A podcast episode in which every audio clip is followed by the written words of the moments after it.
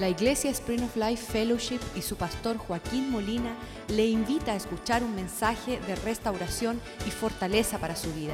Sea parte de la visión Cambiando el Mundo. Padre, te pedimos en esta mañana que tú te reveles a nosotros a través de tu palabra.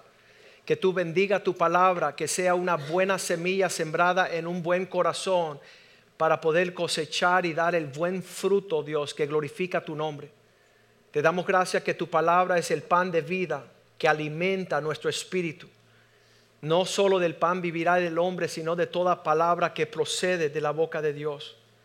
Pedimos este día que tu palabra sea como una espada de doble filo que penetre las profundidades de nuestra alma y nuestro espíritu y nos haga discernir, oh Dios, lo que tienes para perfeccionar y prepararnos para tu venida. Pedimos, oh Dios, que no retorne vacía tu palabra, que nos edifique hacia esas cosas que son más excelentes, oh Dios. Que tu amor se perfeccione en el mandamiento, oh Dios. Prospera tu palabra en nuestras vidas, oh Dios. Prospera tu palabra en la iglesia. Te damos gracias por esta habitación donde celebramos y adoramos al Rey de Gloria. Glorifícate, te lo pedimos en el nombre de Jesús. Amén, amén y amén. La semana pasada habíamos comenzado en Mateo 22, versículo 36. Si usted no estuvo aquí el miércoles, se perdió la enseñanza más importante de todo el año. ¿Cuál es esa enseñanza? La que no tuviste, la, a la cual no llegaste. Esa es lo que Satanás te quiere robar, lo precioso.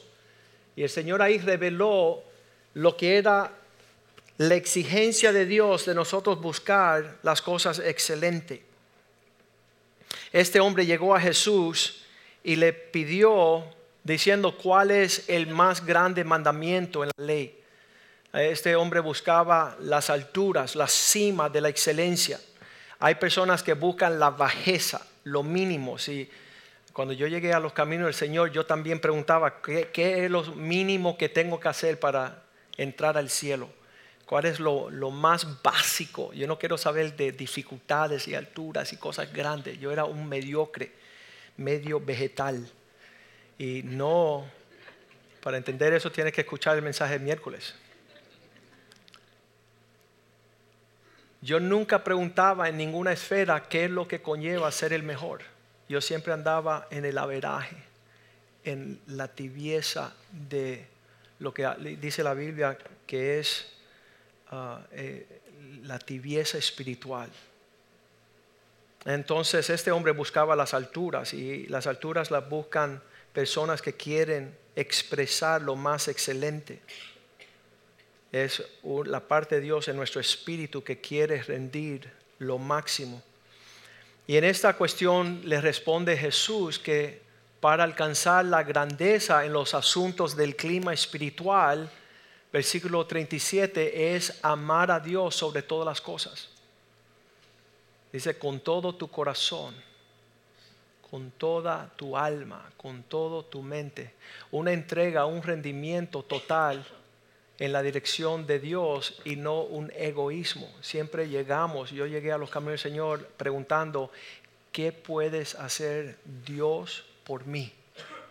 Y tuve 15 años, dame, dame, dame, dame y dame y dame.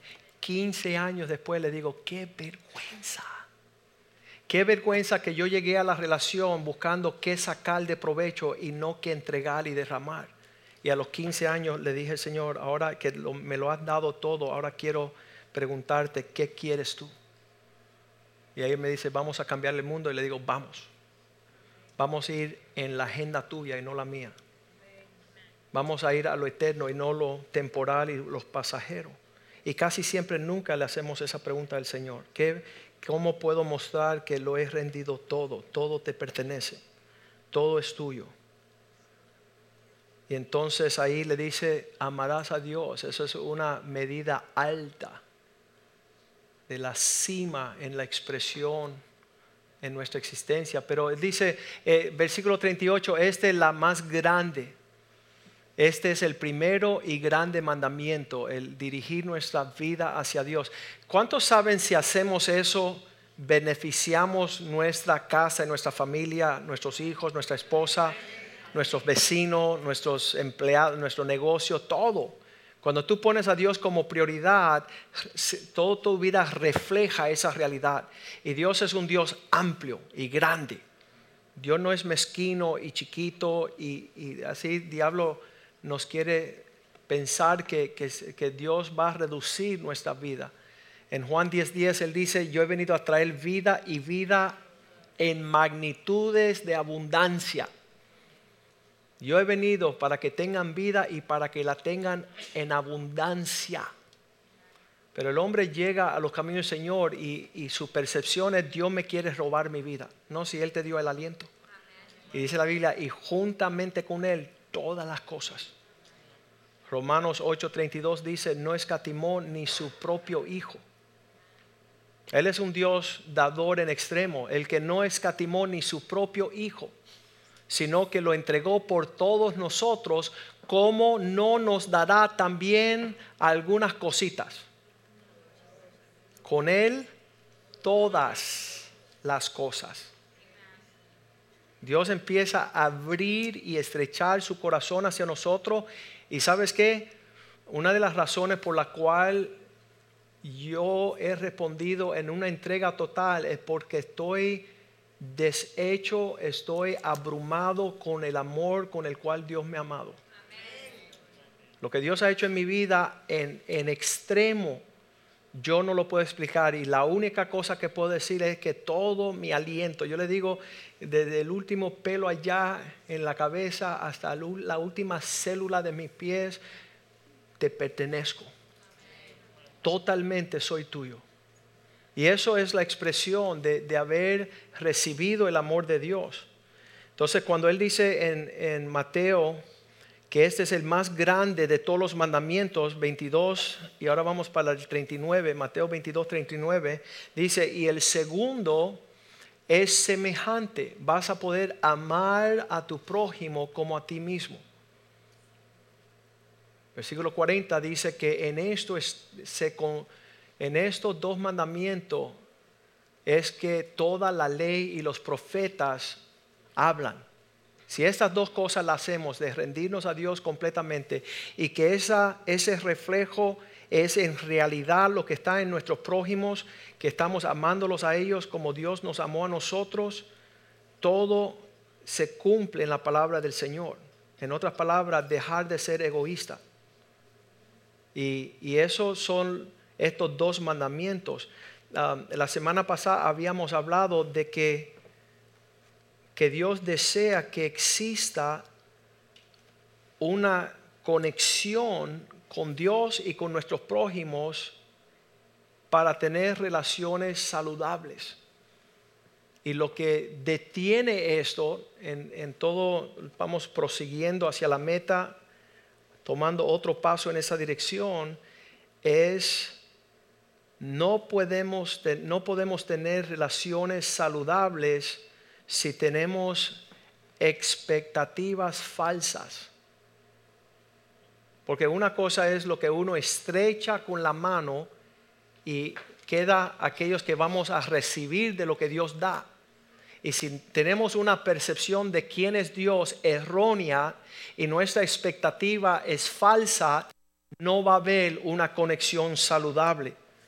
Y me preocupa eso porque hay cinco episodios en la palabra de Dios que cuando no hay sana expectativas en una relación, el fin es el infierno. Vamos a ver Mateo 25, versículo 24. Mateo 25, 24, el primer ejemplo es el hombre, la parábola de los talentos. Llegando también el que había recibido un solo talento. Sus palabras fueron así, Señor, yo conozco que tú eres un hombre difícil. Su expectativa es que Dios no era fácil con qué lidiar. Y cuando uno conoce a Cristo, y antes de conocerlo yo también pensaba, esa era mi figura de quién era Dios. Yo como adolescente, yo, yo cerraba los ojos y me imaginaba a Dios y lo veía de esta forma. un anciano de días, muy avanzado en edad, con una barba blanca, con un cetro en la mano, una vara, y cuando yo me iba a parar delante de él, me iba a dar en la cabeza. Él estaba enojado conmigo. Y yo decía, va a ser un día tenebroso el día que yo me compadezca delante de Dios, me va a dar, toma. Y mi perspectiva de quién era Dios, como no lo conocía, estaba totalmente errónea. Y ahora veo a un Dios que va corriendo hacia mí con un abrazo para levantarme en el aire y decir, llegaste a casa. Hijo fiel, siervo fiel, mi amado. Y mi perspectiva de quién es Dios ha sido transformado totalmente porque escuché el Evangelio, que Él me perdona todos mis pecados. Y que si yo confieso y yo los recibo, ya hay paz con Dios. Y ya no hay animosidad. Pero este hombre del talento, Jesús está diciendo, este hombre tenía la perspectiva de que Dios era hombre duro y que él segaba donde no había sembrado y recogía donde no había esparcido. En otras palabras, él nunca había reconocido que lo que Dios le había dado conllevaba gratitud, agradecimiento. Decir, mira, tú me diste un talento, ahora vienes a buscar la muestra de lo que tú sembraste. Pero él dice, tú eres hombre duro que siembras, que, que ciegas donde no sembraste. Y yo conozco hombres así. Yo conozco hombres que Dios ha hecho grandes cosas con ellos a niveles que ellos ni soñaban experimentar. Y ellos dicen, ¿y dónde está Dios? Y Dios no existe y yo no lo he visto. están ciegos y desnudos y desaventurados y pobres. Es, es, triste ver el hombre que todavía no ha visto. Eh, mínimo la palabra de Dios dice que Él nos dio el aliento. Así que todo lo que respire, alabe a Dios. Cada vez que tú puedes respirar que tú le puedes dar gracias a Dios por su benevolencia, por sus bondades. Pero este dice, tú ciegas donde no sembraste y tú recoges donde no esparciste. No ha reconocido la bondad de Dios sobre su vida. Y como no tenía una expectativa sana, sino falsa, versículo 25 dice, pues tuve miedo, por lo cual tuve miedo, una actitud que te hace esconder. Fui y escondí tu talento en la tierra y entonces te devuelvo lo que es tuyo. Te voy a, ya, ya que cumplí con lo que tú quisiste, tuve miedo y lo fui a esconder. Y lo que es la respuesta del amo, versículo 26, cuando le dice a él, respondió su señor y le dijo, siervo malo, negligente, Sabías que yo ciego donde no sembré y que recojo donde no esparcí. ¿Cuál es la conclusión de esta relación? Versículo 27. Hubiese dado mi dinero a los banqueros y al venir yo hubiera recibido lo que es mío con los intereses. Eh, Jesús dice, en, en, una nómina normal, natural, si hubieras actuado bien, por lo menos yo tengo un retorno de intereses. Por cuanto tú tenías expectativas falsas, no tengo intereses regresando a mí, tú escondiste el talento, lo dejaste sin creces. Versículo 30, echar este siervo inútil en la tiniebla de afuera, allí está el lloro y el crujir de dientes. Se echa a este hombre fuera del reino de Dios, que no participe en el reino de luz, por una expectativa errónea, por un, un parecer que no era saludable. Por eso es bien importante nosotros considerar esta mañana esta situación de una expectativa falsa es una conversación que tuve con, un creyente en la iglesia hace años atrás. Yo le decía, mira, yo estoy aquí como pastor de la iglesia. Este es mi lugar. Por encima de mí está Jesús, que es el, el príncipe de los pastores. Él es pastor por excelencia. Él sabe pastorear las ovejas. Yo estoy aquí intentando ser como Jesús.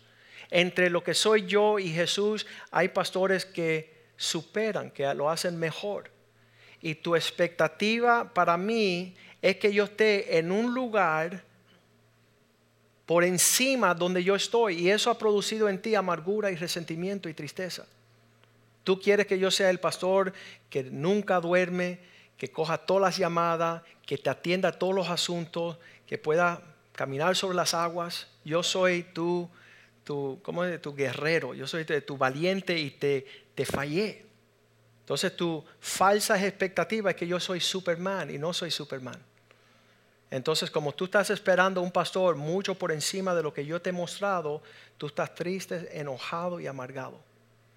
Entonces yo sugiero algo para que tú no estés en ese estado, vete a buscar ese super pastor que tú anhelas.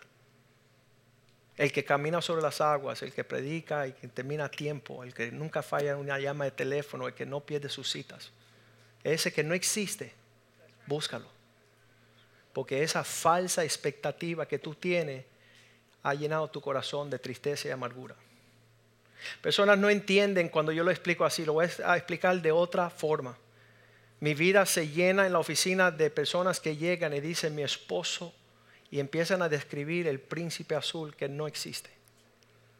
Mi esposo de noche, él es torpe y ronca. Y si yo tuviera un buen esposo, no roncaría. Y mi esposo no me trae flores los lunes por la mañana. Y los viernes por la noche no me saca a pasear y mi esposo y mi esposo y mi esposo y se elevan a un nivel de expresión de ese esposo, ¿sabes qué? Que no existe. Solo Cristo. Solo Cristo es perfecto. Y esa falsa expectativa empieza a llenar el corazón de amargura, de resentimiento, de un montón de actitudes súper torcidas. Los hombres que dicen mi esposa, yo siempre soñaba con aquella que se iba a llevar con mi mamá. No existe. Pero esa falsa expectativa, que fueran mejores amigas, que pudieran compartir intimidades, esa falsa expectativa llena el corazón de los hombres de amargura, resentimiento, de enojo, de ira. Segunda de Reyes 5:11 dice que Namán se hizo furioso. Segundo ejemplo, el hombre que va donde el profeta y escucha lo que no quiere escuchar. Yo pensaba que el pastor me iba a hacer y después me iba a decir y después me iba a mandar. Y lo que tienen como provisión del Señor, Namán se fue enojado diciendo, yo, aquí, yo he aquí que yo decía para mí, mi expectativa es el que él iba a salir y luego estando en pie iba a invocar el nombre de Dios, Dios para Namán, iba a poner sus manos sobre mí, tocar el lugar y yo sanaría de lepra. Y como este hombre no salió, invocó el nombre de Dios, como no actuó, como no puso su mano, como no me atendió como yo quería que me atendiese, no son mejores, dice el versículo 12, los ríos de Damasco. No son mejores que todas las aguas de Israel. Si me lavares en ellos, ya yo tengo respuesta para mi situación. Seré limpio también. Y se volvió y se fue enojado porque al tener lepra y Dios lo mandó al profeta, el profeta le mandó, ni le atendió a la puerta, le dijo, mira, siervo, vete allá y dile a él que se bañe en el Jordán siete veces. Y a la séptima vez va a ser sano. Y él se va enojado, porque su expectativa era totalmente diferente. Versículo 13 dice que cuando él se iba enojado, su criado se acercó y le habló diciendo, Padre mío, si el profeta te hubiera mandado alguna gran cosa, no la harías, cuanto más diciéndote lávate y serás limpio. ¿Por qué no bajas de tu expectativa a una normalidad y camina en un camino práctico para que obtenga lo que tú deseas? Y dice la Biblia en el versículo 14 que él salió hacia las aguas de Jordán y se zambulló siete veces conforme la palabra del varón de Dios y su carne, carne se volvió como de carne de niño y quedó limpio. A veces tenemos que salir de nuestras expectativas. ¿Sabes por qué? Porque no son de Dios, son falsas. Y van a crear en ti un enojo, una frustración. Van a crear en ti un desaliento. Yo pensaba que esta iba a ser la iglesia perfecta. Yo pensaba que este iba a ser el pastor que me iba a entender. Yo pensaba que mi esposa iba a poder convivir con su suegra. Yo pensaba que mi hijo me quería. Y tus expectativas vienen para turbar el propósito de Dios. Mateo 7:22, en aquel día me dirán, Señor, Señor. La expectativa de Señor, Señor es que iban hacia el trono con las manos abiertas diciendo, he aquí, en aquel día dirán muchos, Señor, Señor, no predicamos en tu nombre, no echamos fuera demonio, no hicimos muchos milagros. Versículo 23, mas yo le diré, nunca os conocí, apártense de mí, hacedor de maldad. Todo lo que tú hacías, todo lo que presumía, todo lo que actuaba, tú pensabas que tenía bienvenida al reino de los cielos. Y el Señor dice, nunca tuve cercanía. No hubo una cercanía entre nosotros. Apartaos de mí, hacedor de maldad. ¿Cuál fue la expectativa falsa que tenía estas personas que por hacer cosas iban a ganar entrada en el cielo? Era una expectativa falsa. Y qué sorpresa. Primero el hombre de los talentos, segundo Namán, tercero aquellos que se paran delante del trono de Dios pensando que tienen la bienvenida al cielo y van a escuchar palabras bien rudas.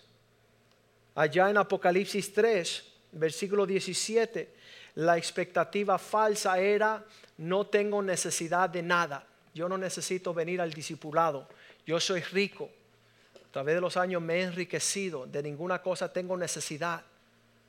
No sabes que eres desaventurado, miserable, pobre, ciego, desnudo. No tienes las herramientas, no estás donde Dios quiere que tú estés. Estás presumiendo lo que no es realidad. Dice la palabra de Dios en el versículo 16 que este hombre es el tibio. El que piensa que su expectativa es que está rico, que no tiene necesidad, no se tiene que forzar, no tiene que buscar lo excelente.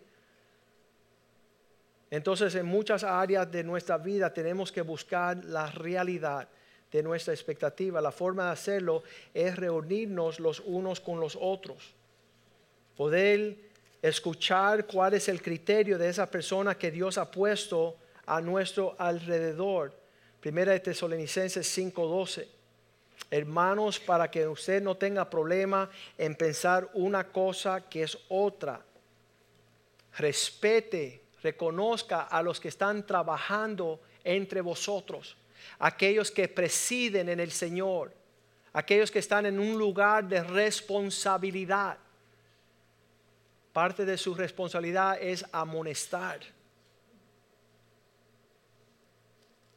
Es bien importante nosotros sanar en esta área de nuestras vidas, si no, no vamos a participar de lo que Dios tiene para nosotros. Yo pienso estoy bien, yo, pienso que tengo, he alcanzado la medida de Dios, yo pienso que estoy agradando a Dios, que mi participación es uh, concuerde, que concuerda con lo que Dios desea para mí. Pero si no tienes a alguien que te amoneste y si tú no te acercas a los que amonestan, siempre le decimos a los hombres aquí en la iglesia, debe haber cinco personas en tu vida. Esas personas que están por encima de ti, que son como un papá. Una persona que te va a dar la palabra de Dios, te va a instruir. Yo siempre decía, a mi padre de toda la vida, siempre se acercó para mí, para decirme la verdad y para corregirme y disciplinarme. Y eso para mí no era un problema, se lo agradezco todos los días. Y a veces yo decía, bueno, es que la forma que me lo está diciendo no lo va a recibir. Y eso hubiera sido una tragedia para mí. El hijo sabe que cuando el padre se le presenta y le habla las palabras, tú no estás argumentando, tú no estás diciéndole, pues yo pienso, porque ¿quién eres tú para pensar cuando un padre te está hablando lo que te conviene? Le doy gracias a Dios a mis hijos. Ellos saben que la conversación mía es diferente que la conversación con un amigo. Y cuando yo hablo, le estoy dando todas las herramientas para que ellos prosperen. Le estoy dando todas las indicaciones para ellos darle al blanco, para que no fallen. Y ellos están atentos a mis palabras. Ellos no los dejan caer. Ellos no están diciendo, bueno, eso es un consejo, no. La palabra de, de una persona mayor es para que tú la tomes de herramientas para bendecir. Había un hombre que decidió comprar aquí a cuatro horas de, de Miami una propiedad. Dice, pastor, ¿qué tú piensas? ¿Me dan la oportunidad de comprar una propiedad? Y le digo, bueno, ¿están todas tus finanzas en orden? ¿Estás proviéndola tu casa? ¿Todo está bien? Y él dijo, sí, estoy, todo está perfecto. Pues dale, compra, compra la propiedad de la inversión. La próxima semana ah, me había enterado que él se había sentado con cinco ancianos pelo gris, canas, y los cinco le dijeron que no. Los cinco, los padres de la fe, le habían dado más sabiduría de la que yo tenía. Y yo le volví y hablé con ellos y dije, si yo hubiera sabido que cinco ancianos te habían dado la luz roja, que no te moviera, que no lo hiciera, yo hubiera concordado con el consejo de viejo para que llegue a lejos para que tú entiendas que hay personas por encima de nuestra estatura que puedan hablarnos cosas que no vemos, que no entendemos, que, pero, es para nuestro bien. Dice que la cultura de los ah, indios aucas, cada vez que crecía a un nivel de 18, 19, 20 años, estos indígenas mataban a los ancianos porque probaban fuerza mayor, decían, yo ya puedo muscularmente más que tú, así que mira, ¡fum! Y los mataban. No existían en las comunidades indígenas de los Aucas personas con pelo gris, porque los jóvenes atropellaban a los viejitos, a sus abuelos y a sus papás. No existía abuelo por generaciones. Y nosotros pensamos, wow, esos indígenas son fuertes, pero tú también que no tienes un anciano de canas que te da a ti el consejo, porque tú no lo has matado físicamente, pero sí relacionalmente. Emocionalmente tú no te consultas con aquellas personas que tienen canas, que te pueden brindar grandes consejos. Y entonces si no tenemos una expectativa sana, porque casi siempre vienen el consejo de estas personas a desinflar el globo, a decirte lo que es real, no lo que es tu expectativa falsa. Y entonces tener una persona mayor en tu vida, espiritual, anciana, avanzada en conocimiento y experiencia, que te puede otorgar un buen consejo. Por eso me encantan las esposas jóvenes, cómo atiendan a aquellas que tienen canas. No existe, no existe. Es bien raro que una joven vaya a consultar con una anciana para que le dé sabiduría. ¿Cómo, cómo poder vivir con este infeliz? ¿Cómo puedo agradarle, traerle refrigerio? Porque todas las brujas bien tienen como Moana, no escuche el buen consejo. Estábamos viendo Moana la película de Disney y sale la vieja de la jungla y dice, oye, no escucha a tu papá, que la vida tiene mucho para experimentar. Es una bruja. Ese es el mensaje que Disney da a las jóvenes. No escuchar el consejo. Entonces las expectativas falsas se eliminan cuando empezamos a tener relaciones sanas con personas que puedan hablarlos la verdad en amor, Efesios 4:25. Todo lo que es falso, hermanos, sácalo de en medio de vosotros. Desecha la mentira, hablen la verdad, cada uno con su prójimo, porque somos miembros los unos de los otros. Saque toda cosa torcida los sentimientos que experimentamos cuando estamos en una falsa expectativa. ¿Están listos? Son cuatro sentimientos. Cuando estamos en una expectativa falsa, si tú estás triste o enojado, enojada, es porque tú sientes que tus expectativas no están siendo respetadas. Cuando tú tenías el pensamiento, esto es lo que fulano me va a decir, esto es lo que va a suceder, así va a ir nuestra conversación. Cuando es todo lo opuesto, es una expectativa de una desilusión. Tú esperabas una cosa y te encontraste con otra. Eso produce enojo y tristeza. Eso no te permite, como dijo Adán, cuando vi que estaba desnudo me escondí. Cuando vi que no mi expectativa de, comer del árbol del conocimiento del bien y del mal, cuando vi que estaba desnudo, mi expectativa es que no me iba a faltar nada y ahora me está faltando la cobertura. Se escondió. Los dos otros sentimientos que uno siente cuando tiene falsas expectativas es la ansiedad y la vergüenza, porque no hemos entregado lo que otras personas esperaban de nosotros, habían expectativas falsas. Ellos querían que nosotros hiciéramos así y estamos por debajo de su expectativa. Nos da el temor de que estamos desnudos. No solo tener personas que están por encima de usted, personas que son ah, Proverbios 17, 17, lo leímos esta mañana, que un amigo está presente en todo tiempo.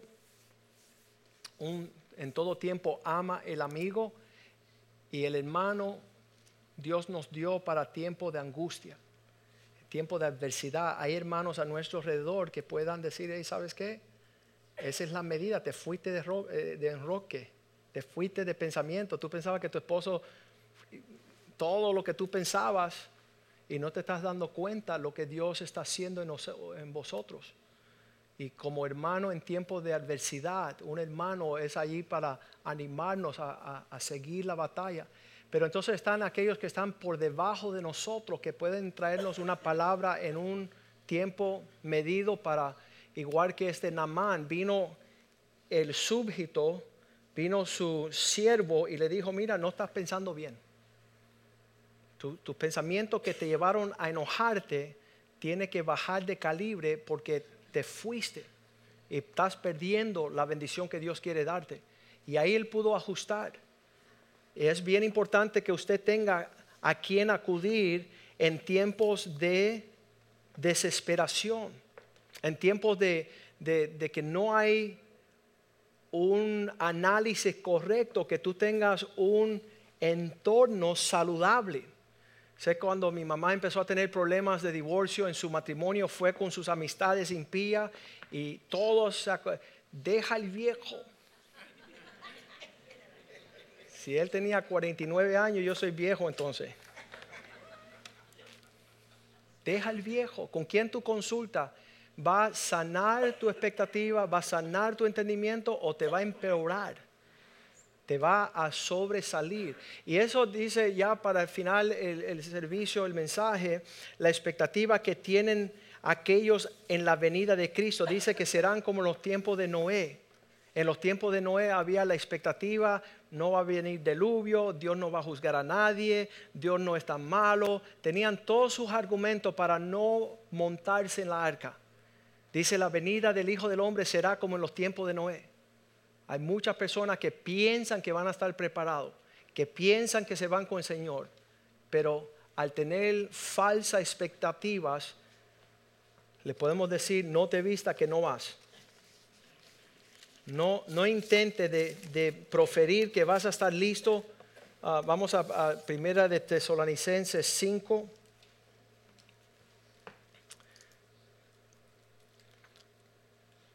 Versículo 4. Dice, ustedes no están en tinieblas, hermanos, para que aquel día os sorprenda como ladrón. Tu expectativa que te vas con Cristo.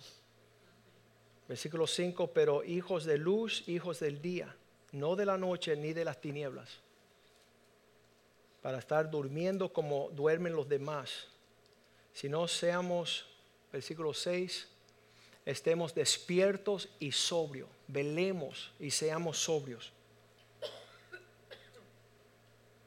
Para nosotros estar preparados a la venida del Señor. Versículo 9, pues Dios no nos destinó para la ira, sino para la salvación de nuestra alma, para obtener salvación. Versículo 11. Así que hermanos, anímense unos a otros, edificando unos a otros, así como lo hacéis. Proverbios 10, 28 dice que cuando un justo tiene expectativa puede regocijarse. La expectativa de los justos es para recibir alegría, mas la expectativa de los impíos nunca se logra, siempre perecerá. El impío siempre se deja sentir víctima en su irresponsabilidad. Nadie me quiere. Nadie me entiende. Ellos han sido malcriados para siempre caminar con falta de responsabilidad, con falta de claridad, con falta de alcanzar. Así que tenemos el hombre de los talentos que tenía una percepción torcida. Tenemos a Namán, percepción torcida. Tenemos a los que están frente al trono de Dios, percepción torcida. Tenemos el hombre en Apocalipsis que decía que no tenía necesidad de nada, una expectativa falsa como ejemplo. Y finalmente aquellos como en los tiempos de Noé, que van a tener la expectativa que estoy bien con el Señor, no me falta nada, no necesito ir a la iglesia, no tengo que orar, no tengo que buscar, no tengo que servir a Dios. Y de verdad han creado para sí mismo un Dios que no es real. Un Dios que, dicen, Dios no es capaz de mandar nadie al infierno. ¿Sabe lo que es eso? Una expectativa torcida. Porque Dios es justo en guardar y cumplir su palabra. Muchas veces la esposa tiene una expectativa de su esposo que no existe. Muchas veces el hombre tiene la expectativa de su esposa que no existe. Muchas veces tenemos expectativas de la vida humana que no existe.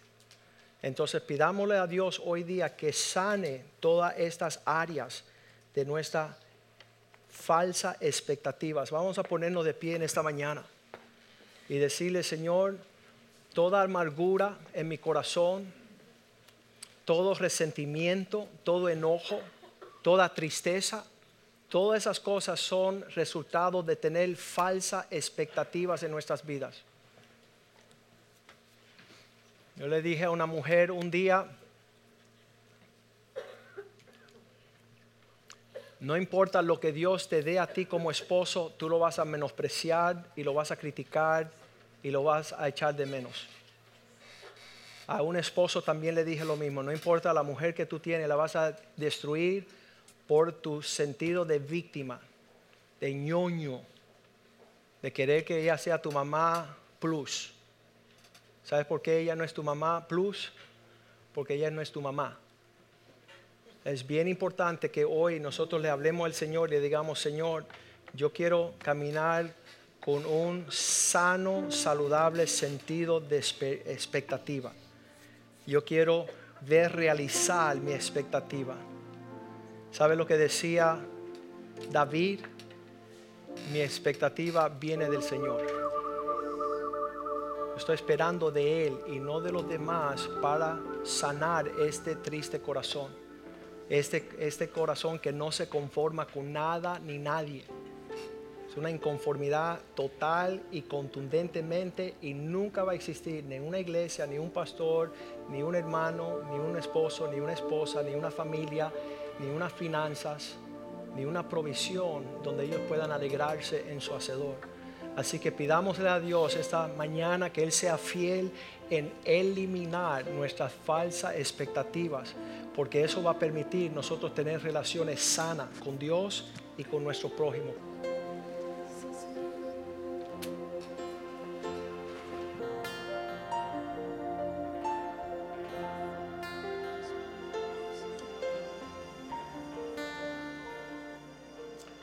muchísimas veces vestimos la situación, la persona, con vestimenta de nuestra expectativa.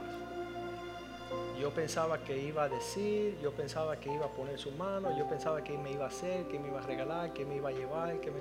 Todas las expectativas. Y entonces, sin hacer un contacto real con la persona, decir, yo quiero saber lo que tú esperas para no tener falsas expectativas, poder comunicar cuál es el sentido. Y ya nosotros vamos hacia el blanco y no yo pensé y yo creí y yo, yo intenté de hacer porque yo pensaba que tú y todo eso está sucediendo en una esfera que no se concreta, que no, que no se profundiza a, una ancla, a una raíz. Entonces creo que nosotros para mejorar estas falsas expectativas, sentarnos a tener diálogo porque no somos adivinos. Un día un hermano se enojó y dice, pastor, las viudas hay que atenderlas. Digo, mira, yo no soy adivino, me tienes que hablar. ¿No se está atendiendo una viuda? Dice, sí, la hermana tal y tal. Bueno, te voy a decir, la hermana tal y tal tiene tres hijos que la están atendiendo, así que tu expectativa es falsa. Y tu enojo y tu tristeza fue por no sentarnos a hablar. Entonces cuando uno se sienta y se habla, dice que en esa comunicación se va entendiendo uno y tú no tienes un sentimiento, yo pensaba que me iban a recoger para ir a la iglesia, no me llamaron. Hay que dejar las falsas expectativas y concretar en una conversación cierta un compromiso. Y no es el compromiso que tú deseas, sino es el compromiso de lo que yo te informe. Súper importante. Padre, contigo queremos tener una relación correcta. No que queremos asumir y aparentar y profesar y proclamar lo que hacemos por ti. Queremos saber lo que tú quieres. Queremos servirte tal y como tú eres. Queremos tener intimidad, aproximar nuestro corazón al corazón tuyo para saber lo que tú quieres, para poder servirte como te agrada a ti. Ayúdanos también con nuestro prójimo en la relación de nuestra esposa, esposos, en familia quitar y eliminar de raíz toda expectativa falsa, oh Dios. Todo lo que lleva a victimizar, oh Dios. Cuando no somos víctimas, somos victoriosos. Somos campeones, oh Dios. De nada tenemos que temer, oh Dios. No hay condenación. Ayúdanos a tener relaciones auténticas, sanas, no en cargas de culpabilidad, de ansiedades, de tristezas de vergüenza, oh Dios. Tú sánanos con tu Espíritu Santo, Dios. Tú sana nuestro corazón para poder conectarnos contigo y con los demás en una forma que honre tu nombre y te glorifique. Te lo pedimos en el nombre de Jesús y el pueblo de Dios dice amén, amén y amén. Dios les bendiga. Salúdense unos a otros en el amor.